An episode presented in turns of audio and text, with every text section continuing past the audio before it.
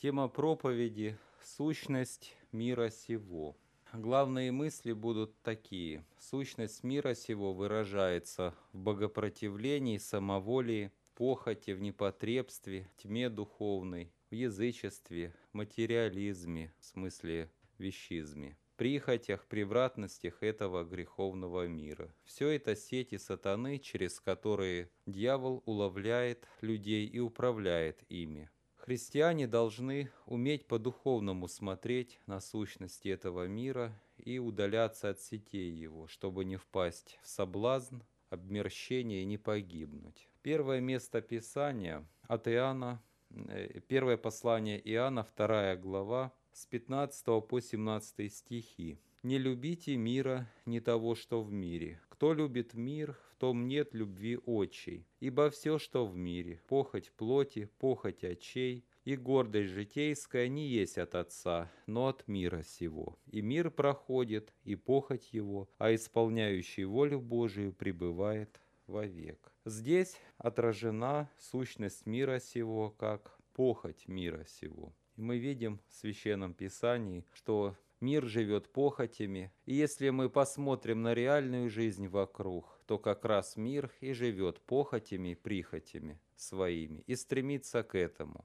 Почему так происходит? Ведь Бог явно и четко указывает на то, что есть вечная жизнь, что нужно стремиться не к земному, не к самовольному, а к исполнению воли Божией. И унаследуешь неизмеримо выше и лучше то, что Бог уготовил. Но мир не хочет в это вникать и думать над этим. Мир любит свое. В сущности мира всего лежит самоволие. Раз самоволие, значит и богопротивление. Противление сущности Божьей. Очень метко сказано. Послание филиппийцам 2.21. «Все ищут своего, а не того, что угодно Иисусу Христу».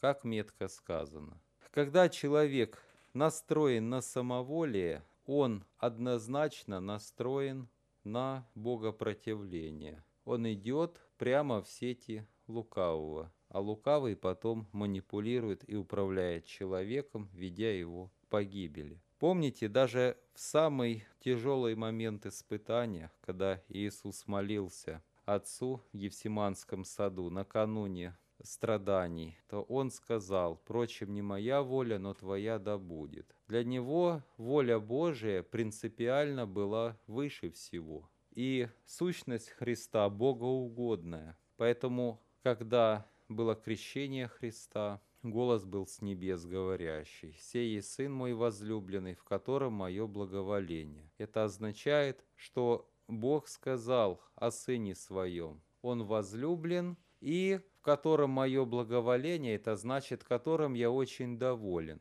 Он поступает так, как мне угодно, как мне нравится, как я люблю это. Почему так? Потому что воля Христова была подчинена воле Отца, и для Христа воля Божия была превыше его собственной жизни.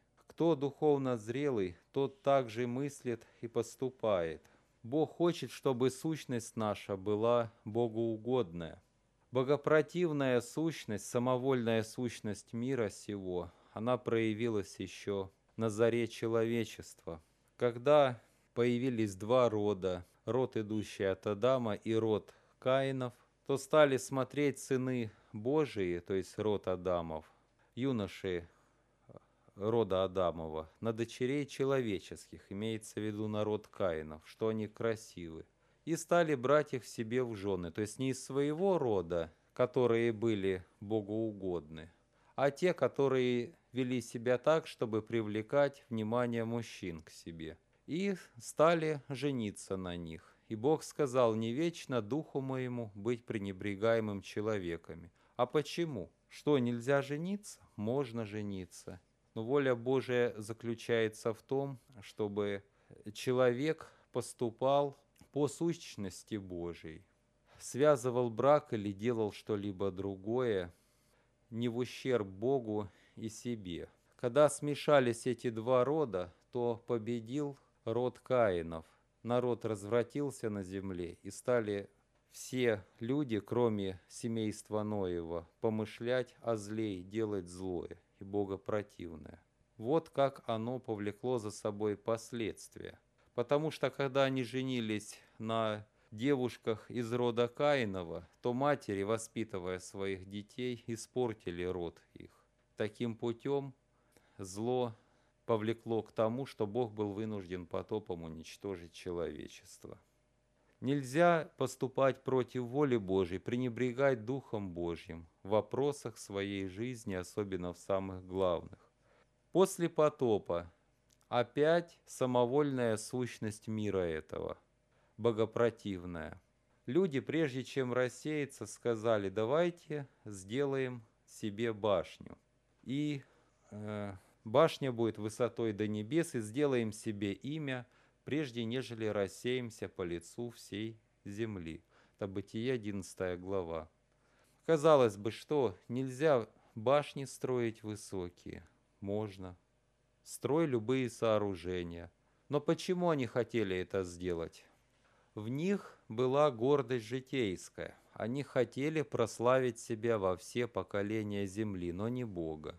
Сделать имя себе, увековечить свою гордыню.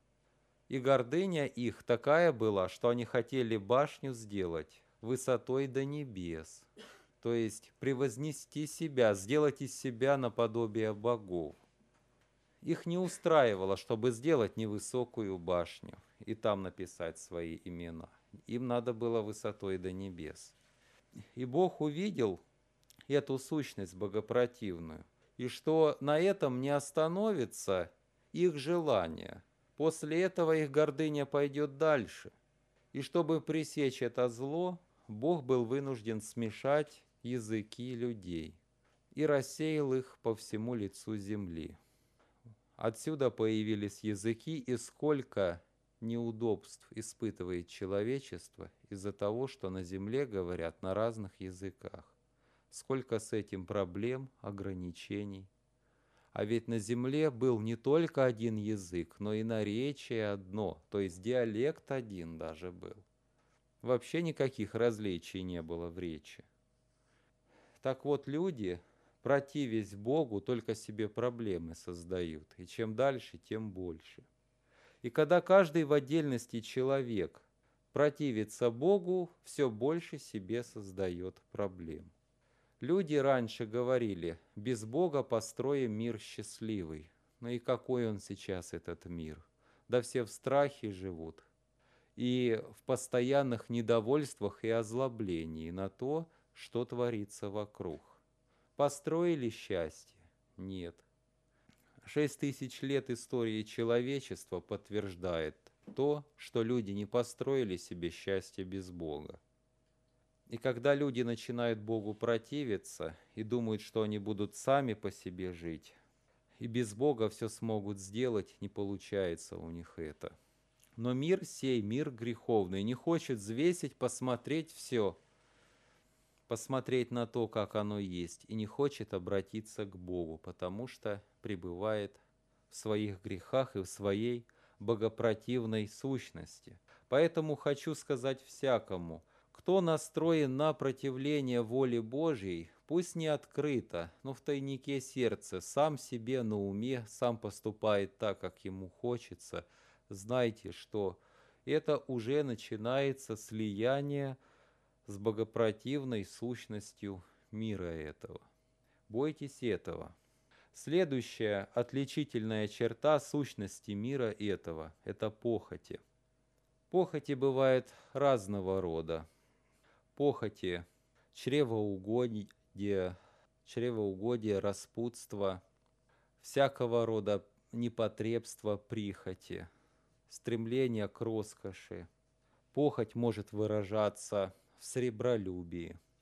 И сребролюбивым может быть не только тот человек, у кого денег много, но и тот, кто нищий, но сердце его привязано ко всему тому, что связано с деньгами. И он будет думать над этим, будет иметь небольшую сумму, но сердце его будет очень сильно к этому привязано. Разные бывают люди сребролюбивые. И Писание учит, что корень всех зол есть сребролюбие. И мы видим, как люди буквально погрязли и привязались ко всему тому, что связано с деньгами. Какая алчность появилась? Деньги, деньги, деньги. И у многих людей мышление такое. Они через призму денег оценивают вокруг всю обстановку. Как больно слышать, когда говорит, к примеру, жена, что если муж не приносит денег, то он ей и не нужен, то э, муж для этой жены. И когда мать заявляет, что деньги для нее выше, чем здоровье ее ребенка, выше, чем муж, выше, чем семья. И это реально есть. Недавно приходилось об этом слышать. Похоти, прихоти мира этого.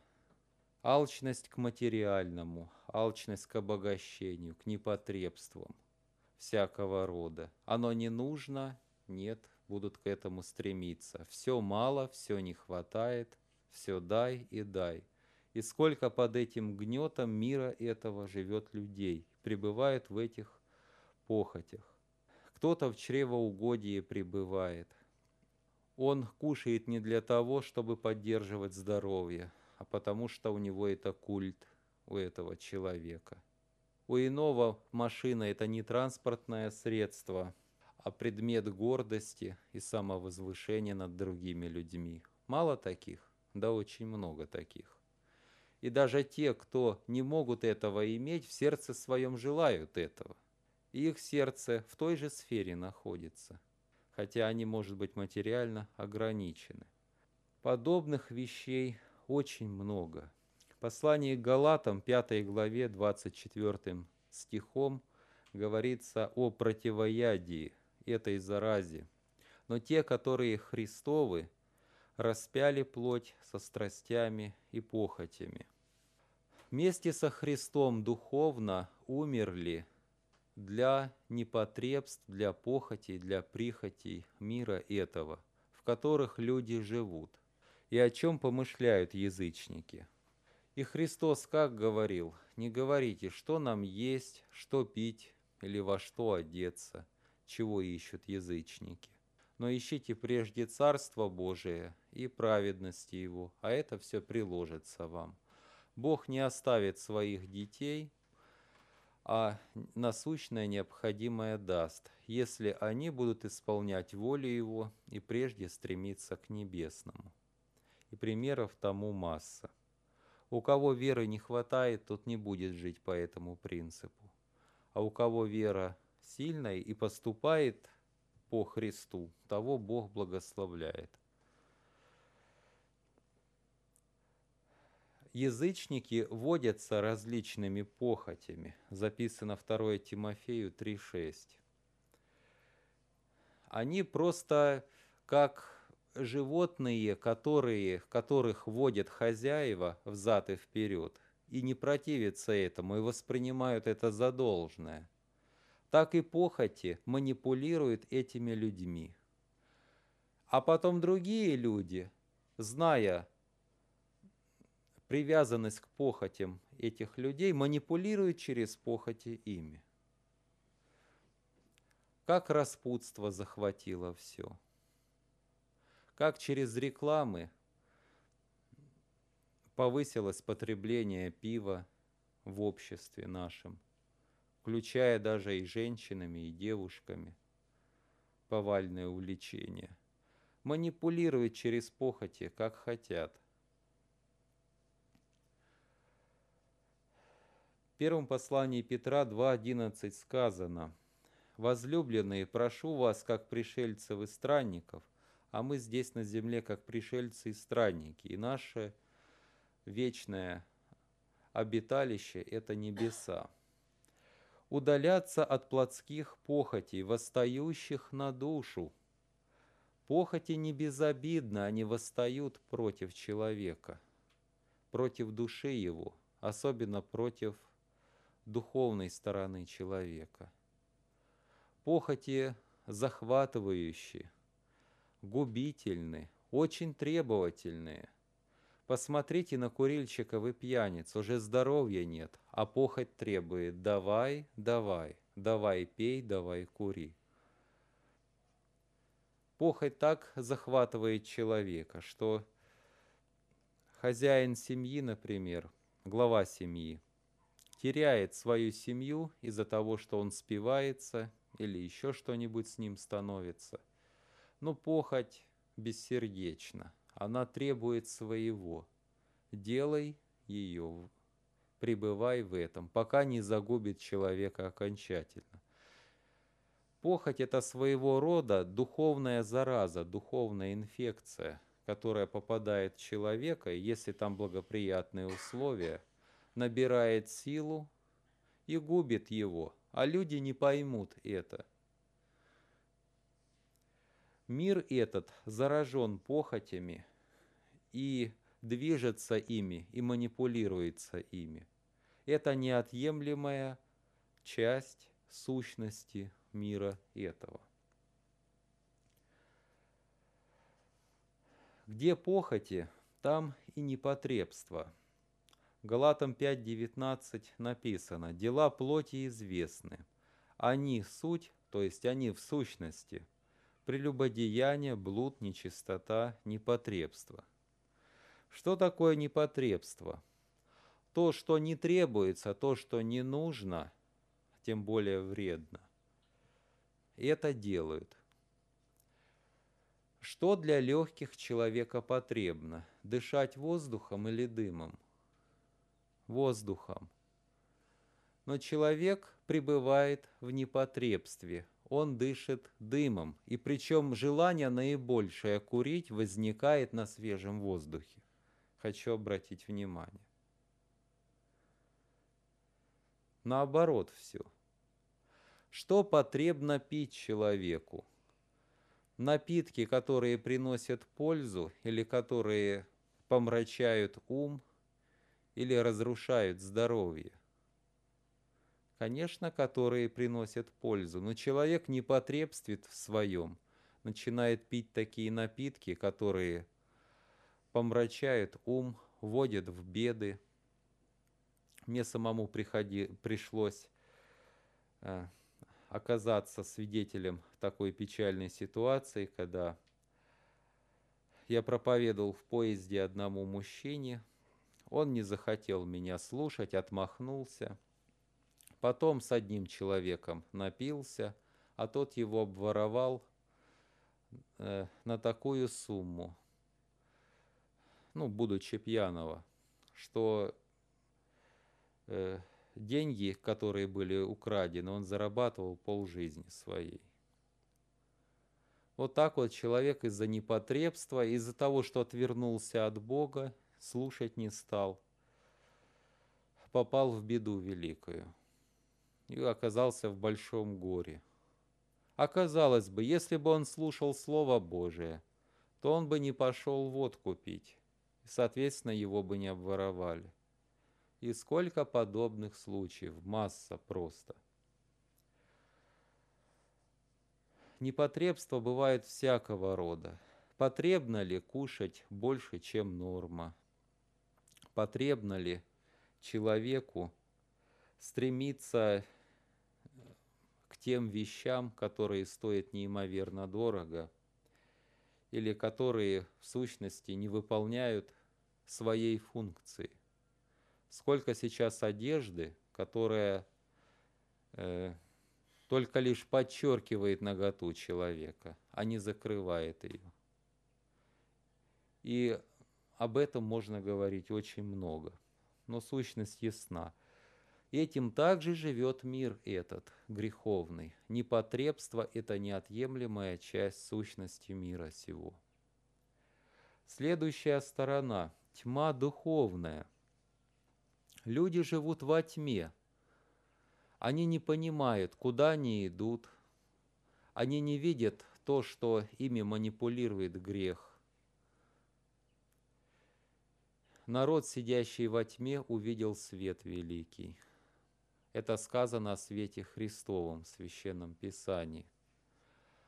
Но люди более возлюбили тьму, нежели свет, потому что дела их были злы. Когда человеку говоришь, почему ты так выразился, это же сквернословие. Нельзя так поступать.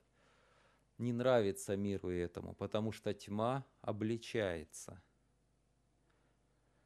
Они не хотят думать о будущем, о вечности, о своем предназначении. Они хотят жить одним днем. Или их планы простираются максимум лишь в земное будущее, но не далее, не более того.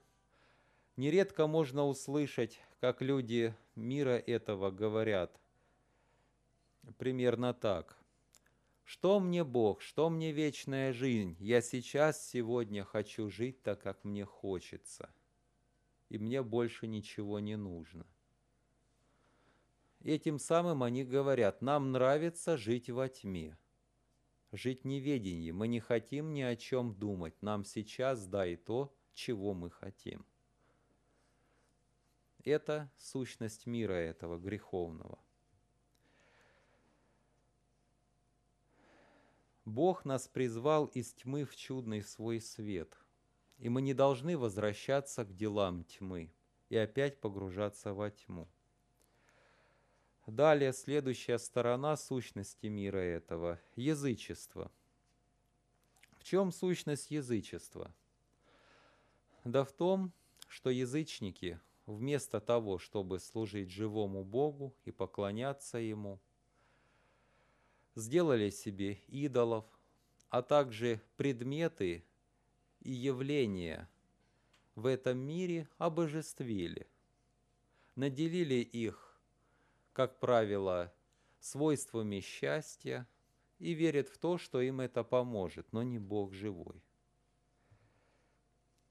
Система язычества очень и очень сложная и многообразная.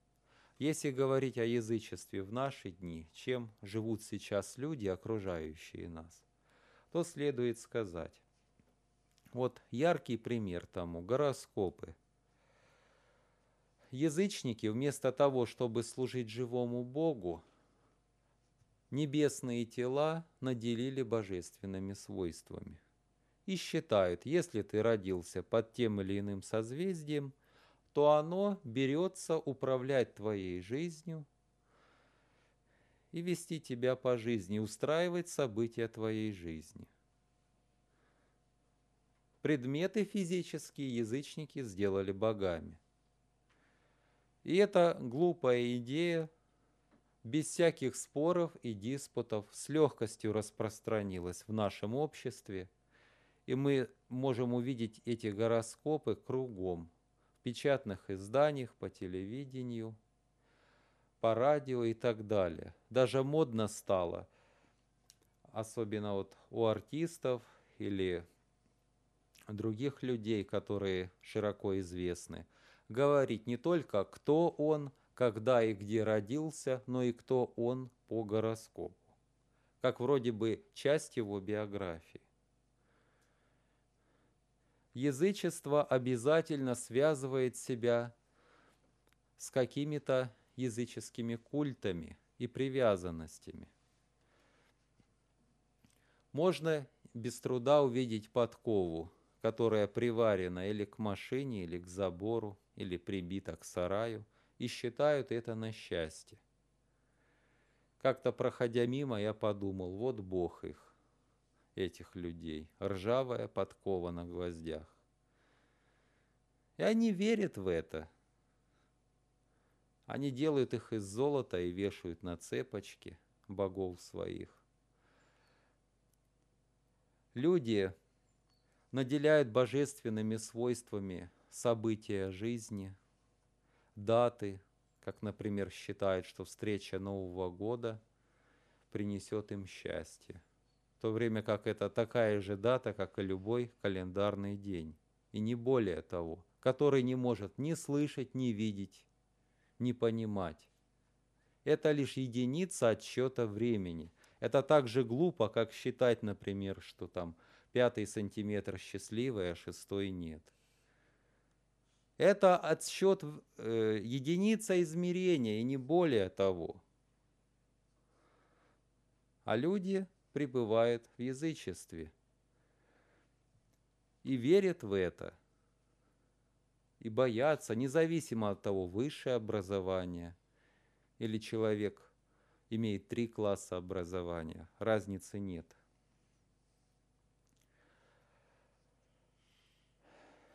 Также для язычества свойственны превратности и извращения. Это одна из самых скверных сторон язычества.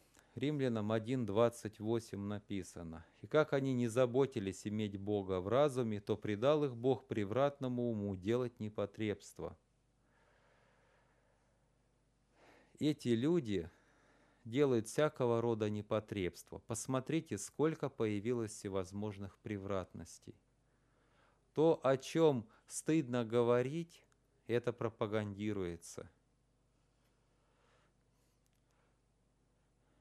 Мужской пол стремится быть похожим на женский, женский похожим на мужской. сколько страшных половых извращений. И это пропагандируется как нечто такое прекрасное. И уже народ привык к этому. Недавно я видел в одной афише в крупном городе, как мужчина на рекламе одет э, в одежду балерины. Пропагандируется выступление – превратного человека. И народ не возмущается, что это такое. Почему-то эти афиши не срывают. А вот если на афише написано, там богослужение или еще что-то с религией связано, очень часто они оборванными бывают, я обратил внимание. Почему так? Да потому что сатане не нравится хоть как что-то связанное с Богом. Сатане нравится наоборот, превратное, извращенное и губительное. Ефесянам 5.11 написано, «Не участвуйте в бесплодных делах тьмы, но и обличайте». Христиане не должны смотреть просто так на этот мир, и тем более – сливаться с Ним. Христиане должны быть светом, солью и обличать должны эти дела, обличать тьму. Сейчас Христос по земле не ходит, как Он раньше ходил и обличал тьму. Так же? И апостолов нет живых, и первых христиан нет живых. А кто же тогда будет выполнять эту функцию?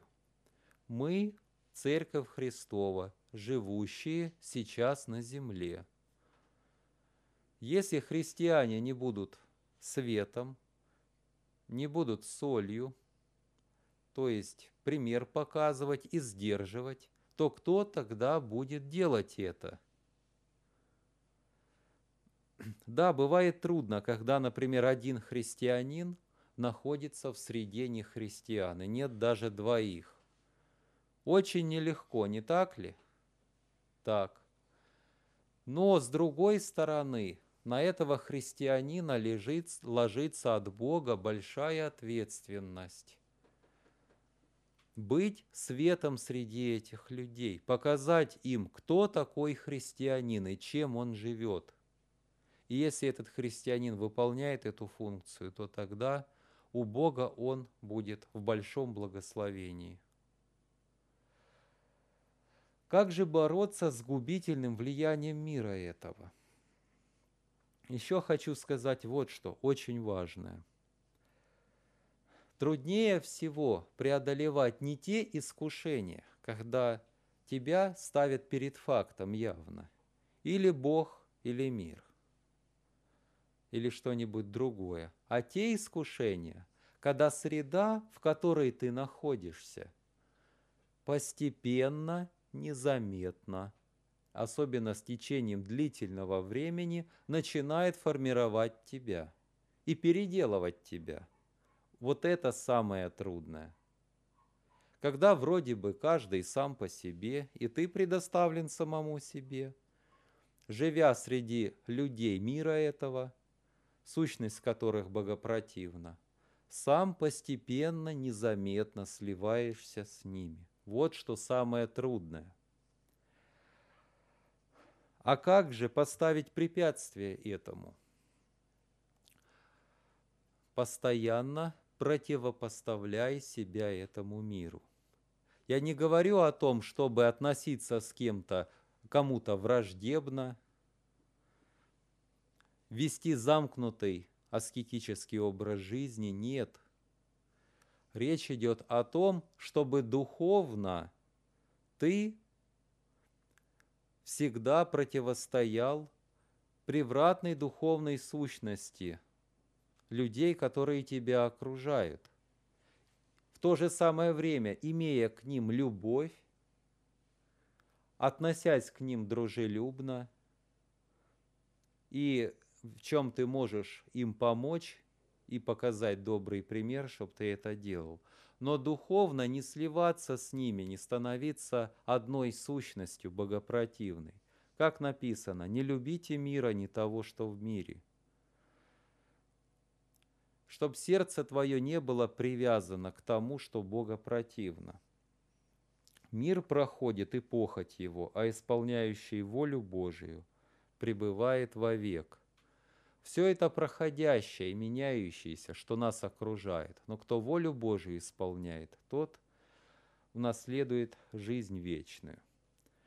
Противопоставлять себя нужно верой, и верой побеждать раскаленные стрелы лукавого, которые незаметно исходят от этого мира, и влияние его нарастает. Евреям 11 глава с 24 стиха показывается добрый пример Моисея, который фактически усыновленный дочери фараоновой отказался от того, чтобы пребывать с этим греховным миром, с наслаждениями мира этого греховного. Верой Моисей, придя в возраст, отказался называться сыном дочери фараоновой. И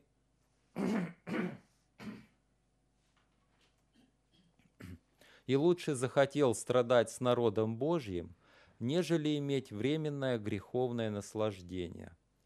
И поношение Христова почел большим для себя богатством, нежели египетские сокровища – ибо он взирал на воздаяние.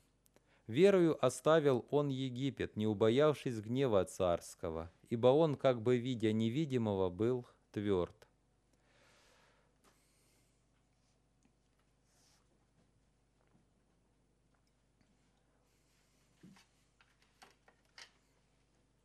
Итак, мы видим в Священном Писании, что Моисей, казалось бы, вырос во дворце фараоновом. Он видел огромный контраст. Народ его был рабами, египтяне которых ставили ни во что. Его окружало все, что по плоти человек только хотел иметь. И он, став взрослым, не смешался с этим миром, а выбрал верой лучше страдать с народом Божьим – нежели жить временной греховной жизнью в наслаждениях греховных этого мира. Многие ли такими станут? Нет. Как бывает печально, когда дети верующих родителей, казалось бы, пребывая в наставлении Господнем, избирают мир этот и обольщаются им. Так же, как мало тех, которые, уходя от Бога, потом разочаровываются в этом мире и понимают, что воля Божия оказывается выше, чем своя собственная воля или жизнь по миру этому греховному. В первом послании Иоанна 5.4 написано «Всякий, рожденный от Бога, побеждает мир, и сия есть победа, победившая мир, вера наша». Обратите внимание, наша победа над сущностью этого мира – это вера. А почему? Причем здесь вера? Вот почему. Вера – это невидимый мост, который связывает нас с Богом и с духовным миром. Мы же физическими глазами Бога хоть раз видели? Нет. Вечность видели? Нет. Ангелов не видели? Нашими физическими глазами и органами чувств мы лишь воспринимаем то, что нас окружает. И не более того. Когда же мы имеем связь с духовным миром невидимым через веру, тогда мы начинаем понимать и оценивать, что нас окружает, начинаем трезво видеть, что, где и как. Приведу такое сравнение. Каждый из нас видел сны. И во сне как-то мыслил и рассуждал. А потом, когда пробуждался, когда сознание приходило в полную ясность, порой нам даже становилось смешно, как мы во сне рассуждали и не могли чего-то понять. Я думаю, сталкивались мы с этим. Так вот, когда человек не в вере находится, не связан духовно с Богом, он находится как бы во сне и не может трезво и ясно оценить и рассудить, что к чему. Но когда он находится в вере, и верой в невидимое побеждает или оценивает окружающую обстановку, он тогда может трезво поступать, соответственно и побеждать как следствие. Потому что рассуждая трезво, он и поступать будет, как правило, трезво и правильно. В отношении к миру нужно быть сораспятым со Христом. Вот что пишет Павел Галатам 6.14. «Я не желаю хвалиться разве только крестом Господа нашего Иисуса Христа, которым для меня мир распят, и я для мира». И Христос говорил, «Кто хочет идти за мною, бери крест свой». Э, в русском тексте пропущены два слова «каждый день». В греческом написано «каждый день надо брать крест свой» и следуй за мною. С утра встал, возьми крест свой, то есть орудие казни всего плотского, орудие противления миру этому. Когда ты вооружился духовно, тогда ты сможешь побеждать искушения дня. А если изо дня в день не вооружаешься духовно, а лишь иногда, изредка, что будет происходить? ослабление и, как следствие, обмерщение. И то, что для тебя, может быть, было далеко и не искушением, теперь уже становится близко и искушением, и соблазном. Помните об этом. Сораспятие со Христом – это орудие борьбы с греховной сущностью мира этого. Бог хочет, чтобы мы были Богу угодны искали благоволения у Бога и угождали Богу, а не людям. Когда человек не богоугодлив, а является человекоугодником, как он сможет противостоять этому миру? Он в угоду знакомым, которые его окружают мирские, или родственники, или еще кто-нибудь, порой поступает против воли Божьей, чтобы им угодить. Так вот, если будешь прежде всего бояться Бога и угождать Богу, тогда не будешь противником Его и будешь рабом Христовым.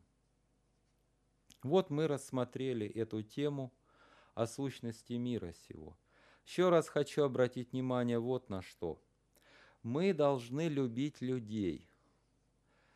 Они такие же души, как и мы, за которых Христос умер – но они находятся в сетях дьявольских, как написано в Священном Писании. Павел к Тимофею пишет в первом послании.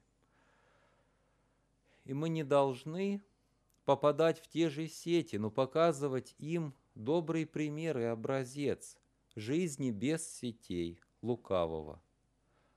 А сети лукавого – это похоти, материализм, тьма, превратность, язычество, самоволие.